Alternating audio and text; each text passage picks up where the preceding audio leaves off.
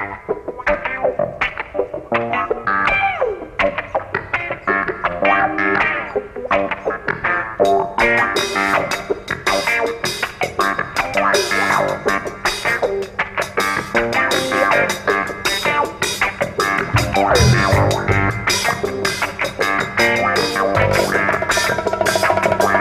Los eh, peronistas, pasan los radicales, quedan los artistas. Ese era el orden, no me acuerdo del orden de la canción. ¿Cómo va? Bienvenidos a Tarde pero Seguro.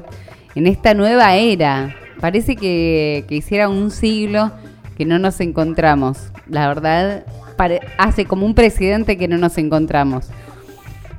Qué loco, ¿no? Ha pasado de todo en una semana, muy poco tiempo para que volvamos como a tratar de reflexionar. Entonces, lo que vamos a tratar de hacer es em, enfocarnos en lo positivo.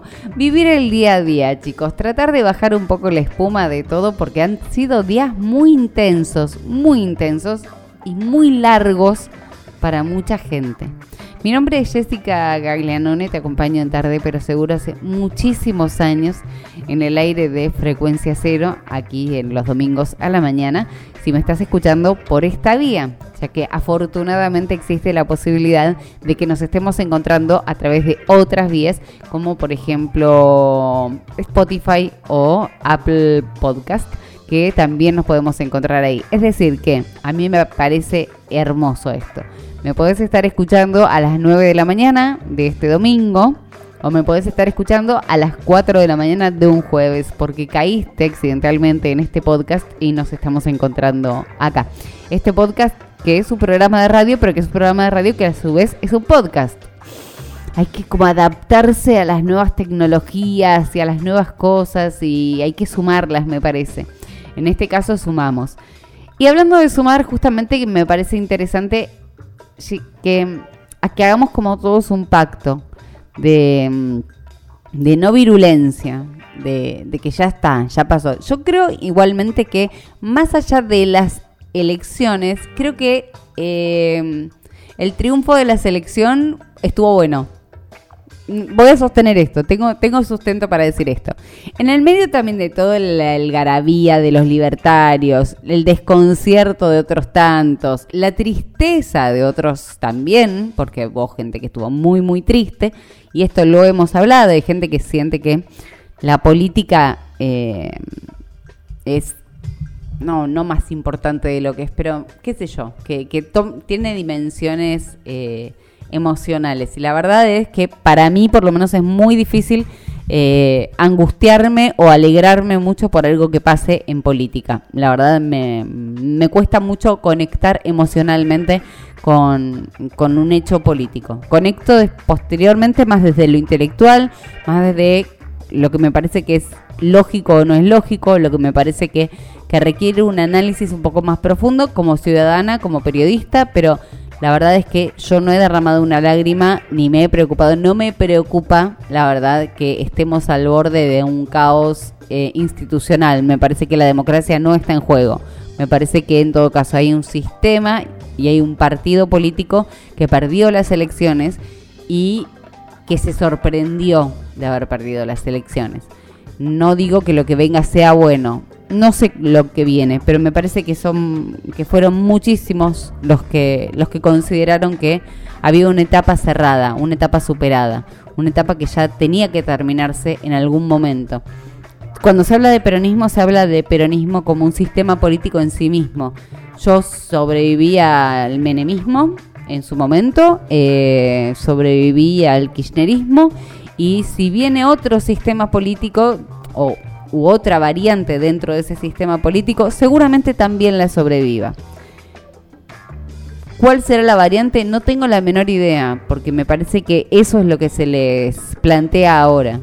Me parece que después de 20 años de tener la seguridad casi plena, de tener grandes líderes, de tener la credibilidad, de tener la, eh, la mística eh, kirchnerista o peronista, arrastrando a varias generaciones para que los voten, me parece que se les terminó. Y yo creo que es el, el factor millennials. ¿Y por qué creo que es eso? Porque Porque yo me acuerdo que mi abuelo votaba peronismo, no importaba a quién, porque era peronista de Perón, porque él había vivido la época de Perón.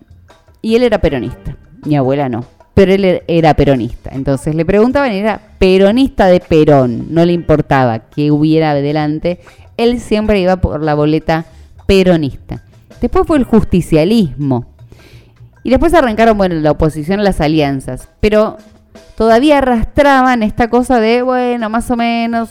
Eh, cuando perdieron fue cuando no tuvieron grandes líderes. Después, cuando aparece Néstor Kirchner, que si vos te pones a pensar, la verdad es que Néstor Kirchner asumió en el 2003, hace 20 años, es un montón de tiempo. Hay gente que nació en el kirchnerismo y que no mamó la mística de ese murió Néstor, que mamamos por ahí los que tenemos 50 y pico.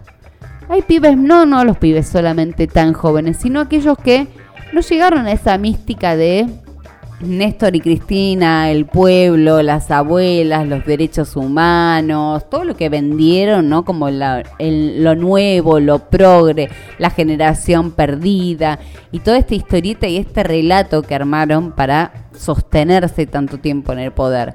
Los millennials, los de treinta y pico, veinte y pico, no lo vivieron así. Ya lo vivieron tratando de salir a buscar su primer laburo y no consiguiendo. Ya lo vivieron con la educación pública en, llamas. Ya vivieron con los baradel de la vida.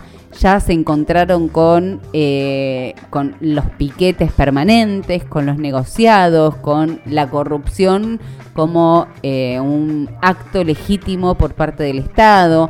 Se encontraron con las dádivas. Se encontraron con que no valía la pena trabajar, sino que valía por ahí más la pena tener un plan.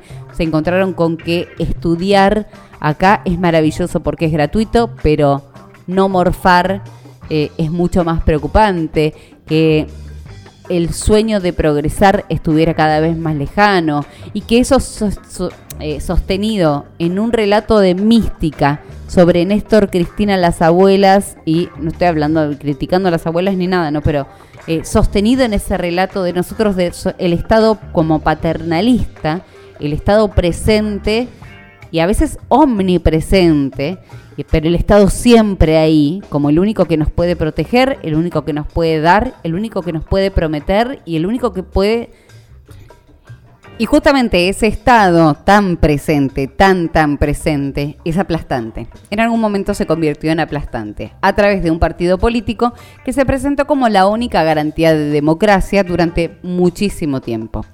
¿Hubo buenos gobiernos? Seguramente hubo medidas que fueron muy satisfactorias para el conjunto de la sociedad. Podemos hablar de igualdad, podemos hablar de un montón de derechos adquiridos, podemos hablar del matrimonio igualitario, pero me parece que a la larga el relato empezó a resquebrajarse para los que, a los treinta y pico, le hablaban de Néstor y no habían conocido esa historia. Le hablaban de Cristina y los festivales o el Bicentenario y no habían conocido esa historia o eran chicos. Y el relato empezó a romperse. Y lo rompieron justamente, me parece, ellos, los que definitivamente quieren un cambio, los que han viajado y han visto que en el resto del mundo se puede vivir de otras formas, que hay diferentes alternativas, que no solamente el peronismo es la única forma de llevar adelante un país.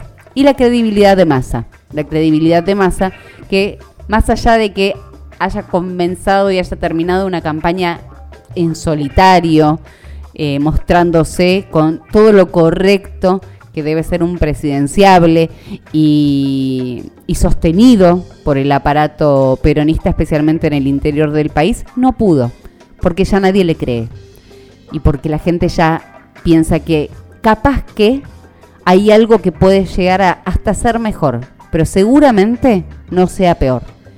Ante esa posibilidad me parece que fue el arrastre de mi ley. Y sin dudas, sin dudas, aquellos que votaron pensando en que el gobierno de Milei va a estar respaldado por Mauricio Macri y Patricia Bullrich. Si me preguntan a mí personalmente, es el segundo mandato de Macri. Me parece que no le van a copar el gobierno, no se lo van a copar, me parece que tiene ideas muy firmes, realmente no creo que sea un títere a lo Alberto, pero creo que tiene ideas muy firmes, pero toda la estructura gubernamental se la va a estar poniendo Mauricio Macri junto con Patricia Bullrich. Bueno, y con los nombramientos que se fueron dando a partir de esta semana con las consideraciones para ministros, porque yo no voy a hablar de ministros nombrados hasta el 10 de diciembre, me parece muy irresponsable. Creo que va a ir por esa línea. Creo que para los que se quedaron con el gustito del segundo mandato de Macri, y me parece que por ahí se lo pueden encontrar ahora. ¿eh? No sé si va a ser bueno, malo, más o menos, pero, pero ha quedado muy lejos en el tiempo ya el pensar con miedo, el no, no cuestionar, el, poder eh, soñar, el tener esperanza. Había, hacía mucho tiempo que no se respiraba ni un poco de esperanza y me parece importante que, que volvamos a recuperar de alguna forma algo de añorar añorar algo que en algún momento tuvimos, un sueño, las ganas de emprender algo, las ganas de no solamente ir a Sara a comprar o comprar por Amazon, no, el que la palabra se recupere, el que los valores se recuperen, el que robar esté mal, el que trabajar para ganarse lo propio, que el mérito vuelva a valer algo, que sea valioso, digo, así con estas... Eh, el estudiar más, el trabajar más, el esforzarse más, que se vea, que valga, que sirva y que a la larga todos, todos entendamos que si empujamos el carro con más fuerza y más ganas, con menos mística, menos piedras, menos estado, la libertad individual construye una conciencia crítica colectiva mucho más interesante, mucho más interesante. Lo digo ahora desde acá. Ojalá, ojalá, porque creo que cualquier persona que haya votado a cualquiera, si es un argentino de ley y un argentino de bien, debe considerar que ojalá le vaya bien al gobierno de Javier Milei que estaremos encarando a partir del 10 de diciembre. Así como aquí en la ciudad de Buenos Aires estaremos estamos despidiendo, él lo estamos despidiendo Horacio tantos años también, mira vos. Tantos años.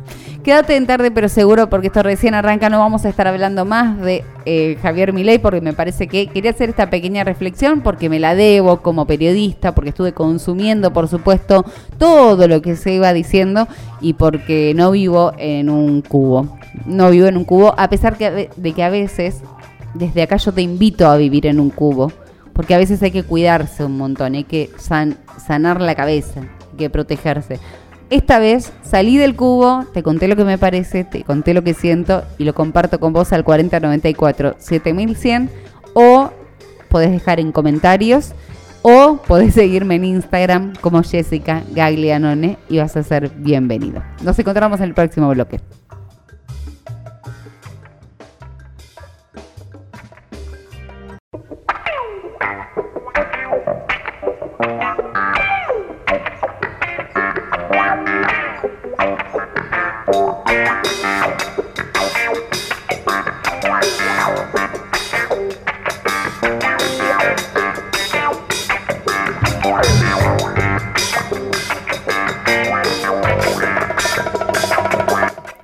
Fundamentalista del verano me dicen a mí y eso soy absolutamente. Me recontra hago cargo, soy una fundamentalista del verano. Este clima que está cambiando, que está más lindo y que eh, ya cuando hay dos prendas que uno puede salir con un short y una remera o un vestidito, un batón, una bermuda y una remera, ya la vida es diferente. Ya para mí es todo diferente.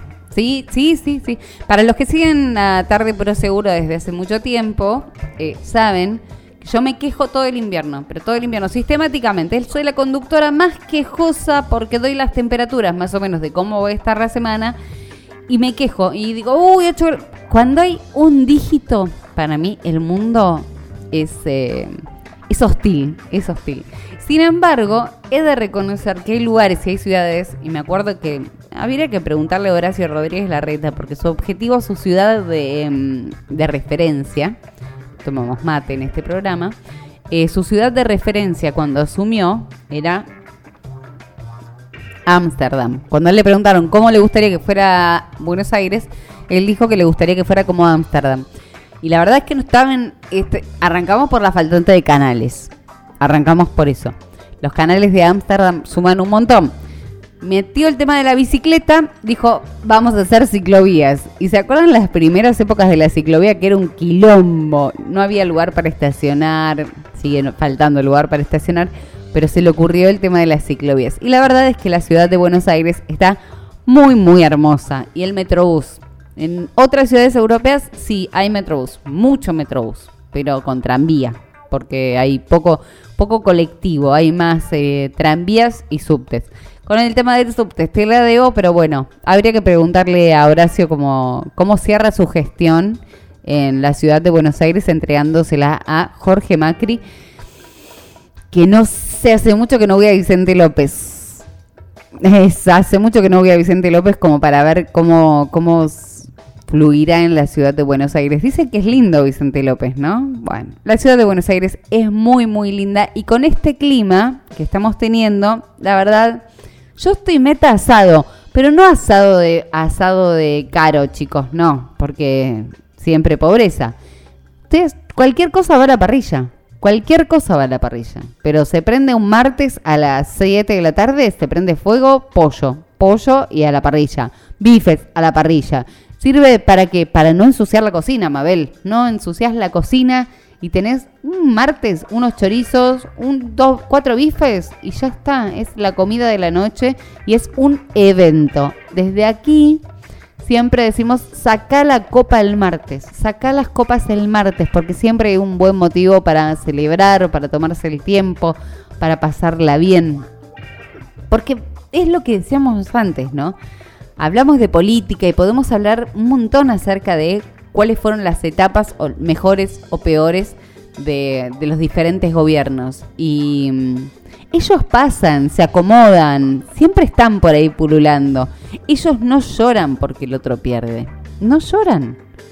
Eh, perdón por perder. Eh, ninguno, eh, estoy hablando en general de los políticos. Ninguno. Todos han pasado por todos lados. Entonces ponerle un componente tan emocional o angustiarse o entristecerse porque haya ganado uno u otro es como, bueno, ellos pasan. Lo importante es que uno quede y trate de salir lo mejor parado posible de cualquier cosa que se vaya a hacer desde lo institucional. Es acompañar, bancar, qué sé yo.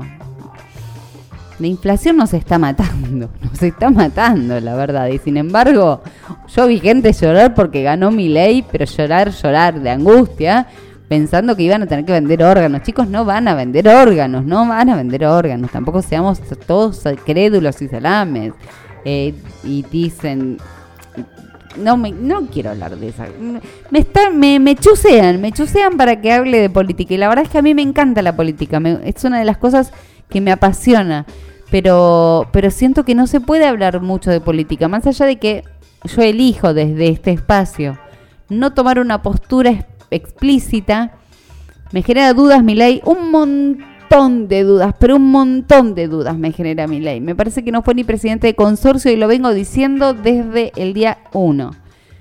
¿Importa lo que yo diga? No, no importa lo que yo diga, no importa lo que yo opine, importa lo que yo haga por el país que es laburar como una condenada, como vengo haciéndolo desde hace muchísimos años, no estafar a nadie, no ventajear a nadie, pagar lo que tengo que pagar de mis impuestos, no pasar semáforos en rojo, respetar al, al, vecino, ser amable con el que lo necesita y colaborar en alguna causa que me parezca justa y me interese. Ese es mi rol y ser una ciudadana responsable sabiendo y controlando que las reglas de la democracia se cumplan a rajatabla. Gobierne quien gobierne, no me importa quién sea el presidente, no me importa quién esté a cargo de qué, pero las leyes están para cumplirse. Y yo como ciudadana tengo el derecho y la obligación maravillosas de controlar que esas leyes se cumplan. Es eso. Es tan difícil como eso. Yo no me voy a ir a llorar por masa, ni voy a ponerme contenta por mi ley. No voy a hacer ninguna de las dos cosas porque no lo hice nunca con ningún candidato. Nunca lo hice. Pero sí voy a estar mirando como vieja de ruleros con el batón y la escoba. ¿Qué hacen? ¿Qué hacen? Y eso sí lo voy a hacer porque yo hago mi parte. Yo hago la parte que me corresponde. Pago mis impuestos, me porto bien, no cago a nadie, no estafo, cumplo con las leyes, incluso con leyes que no me son beneficiosas a nivel económico y cumplo con ellas. Eh, no me importa, no ventajeo, no ventajeo, no, no hago arreglos por zurda con nadie y así me va. Me atraganto. Eh, así me va, trabajo y me siento honrada y me siento orgullosa de poder mirar para atrás y poder mirar a mi alrededor y no tener que bajar la cabeza ante nadie, ante nadie. Entonces, me parece que no es para tanto. La ciudad de Buenos Aires se va a estar presentando como, me parece, una isla. Mm, creo que... Estaba tomando mate, perdón. A nivel gestión, me parece que la ciudad de Buenos Aires, los que tenemos el beneficio de vivir en esta ciudad, digo beneficio porque es una hermosa ciudad y porque tenemos todo al alcance de la mano. Eh, perjuicios también, sí, es cierto, tenemos perjuicios de justamente vivir en la capital del país. Eh, nosotros vamos a ser un poco los que tengamos que bancar la, el campo de batalla, me parece odio esas terminologías y odio pensar así, odio tener que pensar en eso. De verdad, me, eso me hace doler la panza. Pensar que eh, tenemos que estar preparados los porteños para llevar una vida de mierda durante un tiempo porque la calle va a estar brava. Brava digo de piquete. Yo no pienso realmente que haya, que haya movilizaciones eh, contra el gobierno que sean que sean violentas. Espero que no las haya.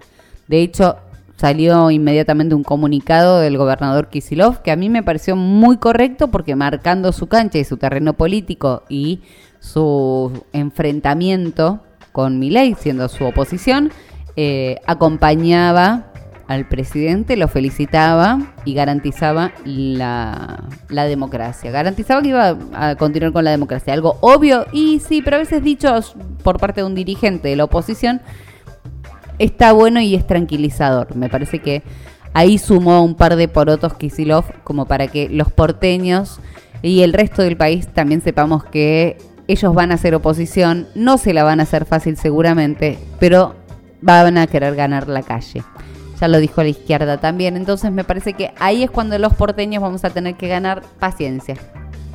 Un montón de paciencia, pero un montón de paciencia porque va a estar bravo durante un tiempo la calle en la ciudad de Buenos Aires. Por suerte, diciembre, enero, febrero parece que el mundo se para eh, y a partir de marzo veremos qué es lo que ocurre. Pero sí vamos a tener que armarnos de paciencia, porque lamentablemente, y por suerte, como decía antes, cuando uno necesita por ahí un hospital de alta complejidad y no lo tiene en Santiago del Estero, lamentablemente, bis. Y bis, bis, bis. Lamentablemente, un montón de veces, ¿eh? lamentablemente. No lo tiene en Salta, no lo tiene en Formosa, lo tiene en Buenos Aires. Eh, entonces, ese por ahí es el gran beneficio.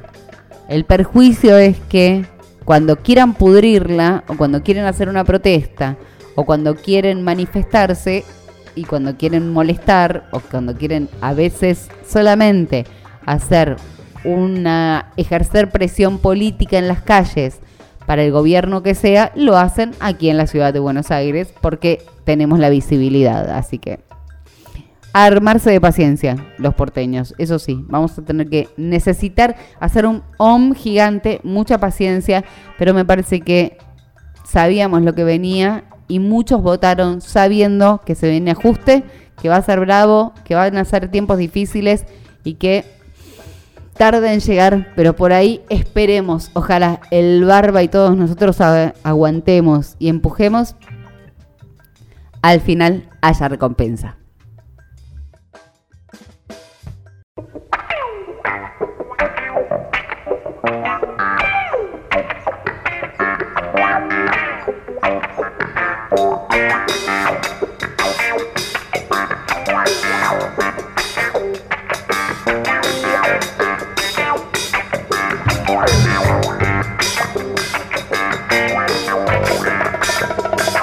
Nos estamos escuchando a través de www.frecuenciacero.ar. Si estamos en una computadora o en un teléfono Hay tantas formas de escuchar la radio ahora. Eh, si no, nos estamos escuchando también a través del 92.5 del dial Em, la FM de ruedita o en el auto. En el auto se usa radio así, ¿no? Todavía con el dial, sí, todavía se usa radio con el dial. Y si no, podemos escucharnos a través de las plataformas, a través de Spotify y a través de Apple Podcast. Y me buscan como tarde pero seguro. ¿Yo le podría haber puesto otro nombre? Claro que sí, pero dije, ¿para qué le voy a complicar la vida a la gente si ya bastante me la complico yo acordándome de ciertas cosas? Así que, no tarde pero seguro, ahí nos estamos encontrando. Si quieren seguirme a mí y quieren mandarme mensajes a mí y fotos chanchas a mí, yo no tengo drama, la verdad es que soy una persona muy copada en ese sentido, soy receptiva, soy receptiva. Eh, igual no hace falta, no hace falta, es una joda. Eh, mi Instagram es arroba Jessica. Ahí también me pueden dejar mensajes, me pueden putear. También, si podemos evitarlo mejor, la verdad, tengamos una sana convivencia. Y listo. En Twitter estoy como arroba. Eh, Twitter es un territorio hostil, hostil. Así que yo paso poco, paso, miro y digo y me voy porque me da como medio me da rash cutáneo últimamente Twitter porque se dicen muchas cosas y, pocas de ellas son productivas y o agradables. Así que la verdad no, no me suma, como diría, como, dicen los chicos, no, no me suma. Durante esta semana lo que se dio a nivel eh, de mm, cierres, porque estamos cerrando, y yo no te quiero asustar, pero la semana que viene es diciembre, ya fue, ya está, ya terminó el año, ya está, todo. Prácticamente nos queda ¿Para qué queda? Asume mi ley y eh, Navidad. Ya está. ¿No? Sí, asume mi ley, Navidad, Año Nuevo, listo, Chopinela. Y ya después Reyes, pero ya no. No hay nada en el medio. 8 de diciembre. Es verdad, el 8 de diciembre que es eh, feriado. Se termina el gobierno de eh, Horacio Rodríguez Larreta en la ciudad de Buenos Aires y en el tramo final de la gestión gubernamental de ocho años, que fueron dos mandatos, de Horacio Rodríguez Larreta, el jefe de gabinete de ministros de la ciudad de Buenos Aires, así de largo su título, Felipe Miguel, hizo el jueves pasado un balance positivo ante el Pleno de la legislatura local y ponderó que las nuevas autoridades electas van a liderar un equipo que cuenta con la preparación y la experiencia para continuar y profundizar este cambio. Muy contento se va Felipe Miguel.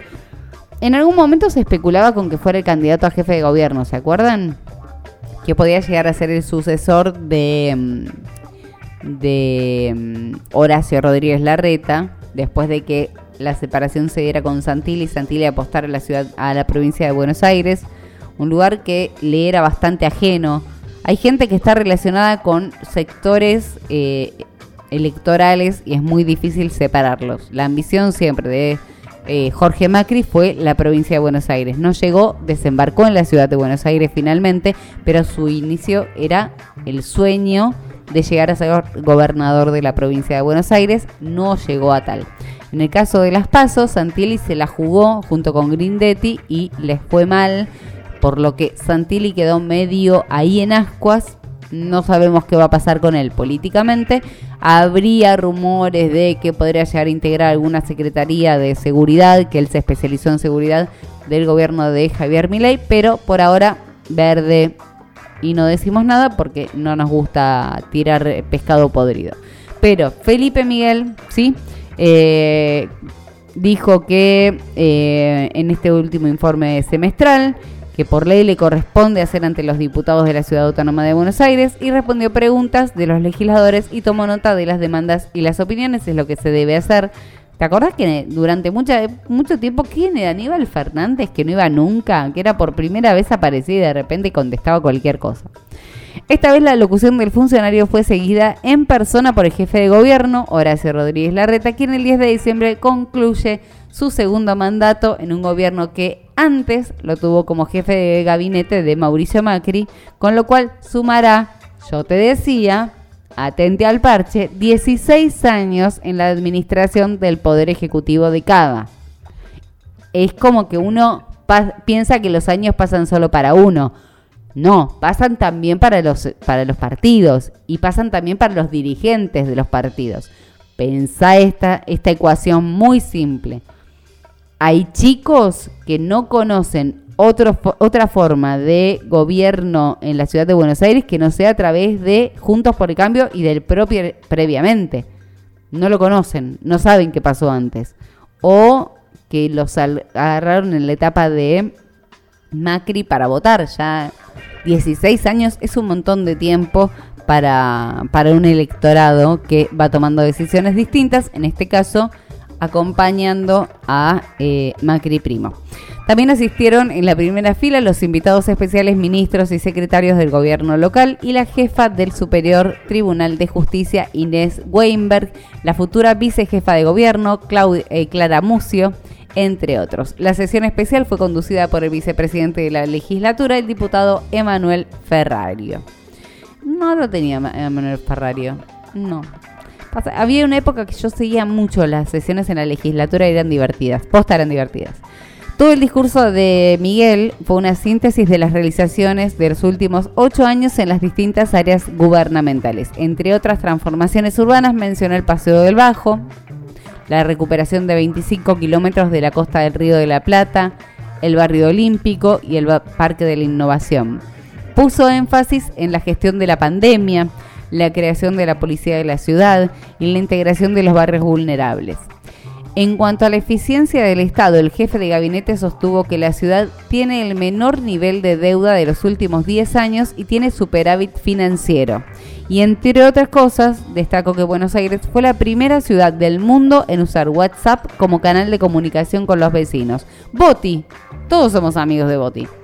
En sus palabras, el jefe de gabinete agradeció especialmente a los legisladores por haber elaborado proyectos fundamentales para el desarrollo de los ciudadanos de Buenos Aires, a la justicia por haber colaborado en la elección y la elaboración de los códigos, la agilización de los procesos y el cumplimiento de los derechos y las obligaciones de la ciudad. Al equipo del gobierno de la ciudad por su trabajo incansable y su acompañamiento en cada decisión. Sí, es como una directora de escuela despidiéndose, ya lo sé. Y dejó un mensaje para el gobernador electo Jorge Macri. Se vienen grandes desafíos, pero tengo la tranquilidad de saber que Jorge y Clara van a seguir honrando estos valores. Les deseo muchos éxitos. Como parte de la transformación urbana, mencionó también la construcción de 40 kilómetros de obras hidráulicas, más de 200 hectáreas de espacio público nuevo, 19 plazas, 20 calles verdes, 25 kilómetros de paseo frente al río, desde Avenida General Paz hasta el Riachuelo. También sumó la transformación del viejo zoológico en Ecoparque, la reconversión del de, eh, microcentro en 200.000 metros eh, cuadrados con viviendas y edificios para facilitar el alquiler y la compra de departamentos de la casa propia. Eh, la casa propia también para la ciudad en la ex Villa Olímpica, entre otros para policías y docentes especialmente. Bueno, hizo todo como un... Es muy largo, chicos. Si quieren verlo, está en infobaires.ar. Es muy largo porque enumeró todo lo que todo lo que estuvo haciendo y la verdad es que es interesante ver un poco ah, habló acerca de la educación, los polos educativos, mencionó que todos los alumnos reciben educación digital, desde la sala de 5 aprenden programación, robótica, eh, y que cuentan con dispositivos como del Plan Sarmiento, eh, que hoy hay 19 escuelas bilingües en la ciudad de Buenos Aires, bueno, un montón de cosas. Si quieren verlo, si quieren ver el informe completo, se lo buscan en infobaires.ar, ahí está detalladito todo el informe de Felipe Miguel en estos años de gestión acompañando a Horacio Rodríguez Larreta como jefe de gabinete. Mm, ese está bueno. Me parece que todos los gobiernos deberían hacer eso, ¿no? Hacer como un informe de gestión. Dice, Alberto, sí, Alberto va a hacer un informe de gestión. Debería ser obligatorio, es obligatorio, no sé si no es obligatorio hacer como un informe de gestión antes de irse, como cuando alquilas una casa y, te vas, que haces como una review de qué dejas, qué no dejas, que la canilla que funciona, el cuerito, dónde vas a dejar la llave. Me parece que estaría bueno poder hacerlo. creo, humildemente, que es interesante saber qué se ha hecho durante el tiempo en el que han tenido el honor de manejar decisiones públicas. Así que Adiós a Felipe. Empiezan las despedidas, chicos, las despedidas de gente que nombrábamos todo el tiempo y que empieza a irse. En el próximo bloque te cuento acerca de un paseo que va a estar bueno. Guardate esto porque es para el em, primero de diciembre. Así que vas a tener tiempo para ir. Guárdate esto. Enseguida volvemos.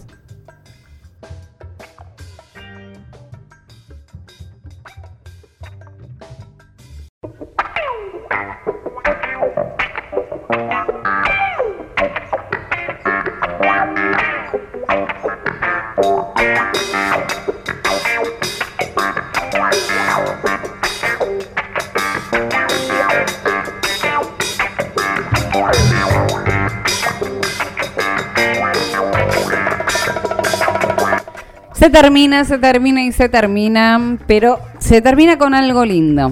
Es un final feliz. Hice un silencio de propósito. Sí, señoras y señores, es esto es ni más ni menos que un final feliz. Así. No me da vergüenza. No, no, no.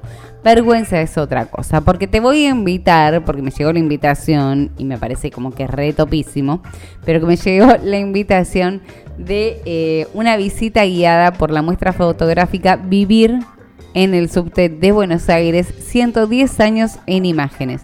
El subte de Buenos Aires nace en 1913 y al 2013 sacaron un recorrido de fotos. Y, como estamos en el 2023, aún dijeron 110 años. Y bueno, dale, vamos a hacer un, eh, un recorrido, una recorrida en subte. En el marco del 110 aniversario del subte y el segundo de concesión de EMOVA, que es la empresa así que hace todas las comunicaciones, queremos invitarlos a la exhibición Vivir el subte de Buenos Aires, 110 años en imágenes. Eh, la muestra fotográfica es inédita y recopila los momentos más importantes de la historia, desde sus comienzos hasta la actualidad. Se espera, los esperamos a todos nosotros.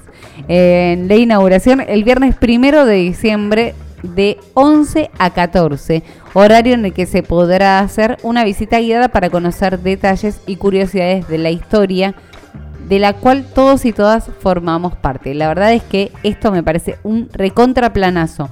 Eh, a mí me gusta mucho el tema de, mm, de las muestras fotográficas históricas. Yo debo, debo reconocer que yo soy medio fan de este tipo de cosas. Me gusta, pero porque me gusta recorrer la historia. Y en las diferentes estaciones de subte, que tienen diferentes identidades y que está buenísimo que las tengan, eh, uno se puede encontrar con fotos de muy antiguas bueno, hay gente que no conocía el subte a viejo, el de madera. Yo viajaba en el, en el subte de madera, el viejo, sin aire acondicionado, sin ventilación y que hace un ruido muy particular de las maderas. Me sale como el culo, ya lo sé, no lo voy a hacer más, lo prometo.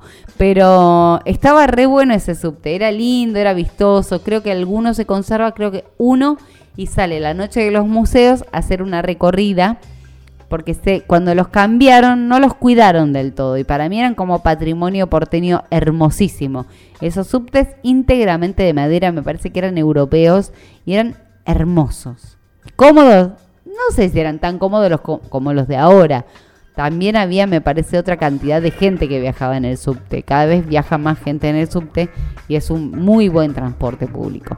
Eh, les decía entonces que serán tres eh, trayectos de las estaciones Perú y Acoite de 40 minutos de duración cada uno. Esto te estoy contando para que te anotes, ¿sí? El 1 de diciembre, Subterráneos de Buenos Aires y el concesionario Emova organizan una edición de paseo histórico en los clásicos coches Laborguas. Ah, mira, ¿ves que inauguraron la línea A? Esto es. Eh, podemos hacerlo, sí, podemos inscribirnos, está buenísimo. Para el circuito de recorrido se recreará el ambiente de principios del siglo XX, habrá música en vivo y parejas de baile que acompañarán la espera. Serán tres trayectos entre las estaciones Perú y Acoite de 40 minutos de duración cada uno, durante los cuales un guía de turismo contará la historia tanto de los coches como de los comienzos del subte. ¡Qué lindo! Me encanta. El primero de ellos comenzará a las 0 del sábado 2 de diciembre, luego de finalizado el servicio habitual. Para participar del sorteo y vivir este momento, ahí es por sorteo, que cagada. Hay que completar el, el, formulario, hay un formulario, pero tenés que ingresar desde la cuenta de Instagram de Emova Argentina. Además, como parte de los festejos, se inaugurará una muestra fotográfica, que es esta que te decía antes, Vivir el Subte, 110 años sin imágenes, en el vestíbulo de la Estación Facultad de Derecho. En 1909, ahí volvemos un poquito atrás, el Congreso Nacional sancionó la ley 6700 que autorizó al ferrocarril del oeste a extenderse bajo tierra hasta el puerto de Buenos Aires que era su primera eh, intención, ¿no? Lo, más importante era llegar al puerto. Mientras que la municipalidad emitió una ordenanza que permitía a la compañía de tranvías anglo-argentina construir y explotar una red de subterráneos que, en una primera etapa, uniría Plaza de Mayo con Primera Junta. Bueno, tampoco es que hemos extendido mucho más. Está bien, no voy a decir nada. En la primera línea de red eh, porteña fue la única excavada íntegramente a cielo abierto, rompiendo las calles para cavar profundas zanjas que más tarde se techarían. El primer pozo comenzó a cavarse, mirá qué loco, el 15 de septiembre de 1911. En la obra trabajaron 1.500 hombres que con ayuda de máquinas a vapor removieron 440.000 metros cúbicos de tierra que luego se utilizaron para rellenar las zonas bajas aledañas al cementerio de Flores y de la avenida Vélez Arfield. Un montón de info la tenés en eh, también infobaires.ar, pero yo entraría urgente, que es lo que voy a hacer yo ahora cuando cierre este bloque, a arroba emova con B corta, guion bajo, Argentina, para ver si podemos ganar este sorteo de poder hacer los 40 minutos de subte antiguo, que para mí son un golazo, son hermosos. La verdad, yo voy a participar. Yo por lo menos voy a participar. Eh, hacete lindos planes. Es, eh, ojalá que si estás escuchando por la radio vamos a tener un hermoso domingo casi veraniego, así que a disfrutarlo. Si estás escuchando en otro momento del día a través de las plataformas como Spotify o como Apple Podcast, también genera buenos momentos, divertite hacer algún plan para hacer algo bueno, lindo, barato, divertido y que te haga bien al espíritu. Conmigo se encuentran próximamente la semana que viene aquí en Tarde pero Seguro para seguir charlando de la ciudad de Buenos Aires, para seguir evaluando un poco la situación del país y para compartir, como no, algunos planes entretenidos que nos llegan a partir de la gente de cultura. Muchas gracias, nos encontramos el domingo que viene o en cualquier otro día de la semana. Chau, chau.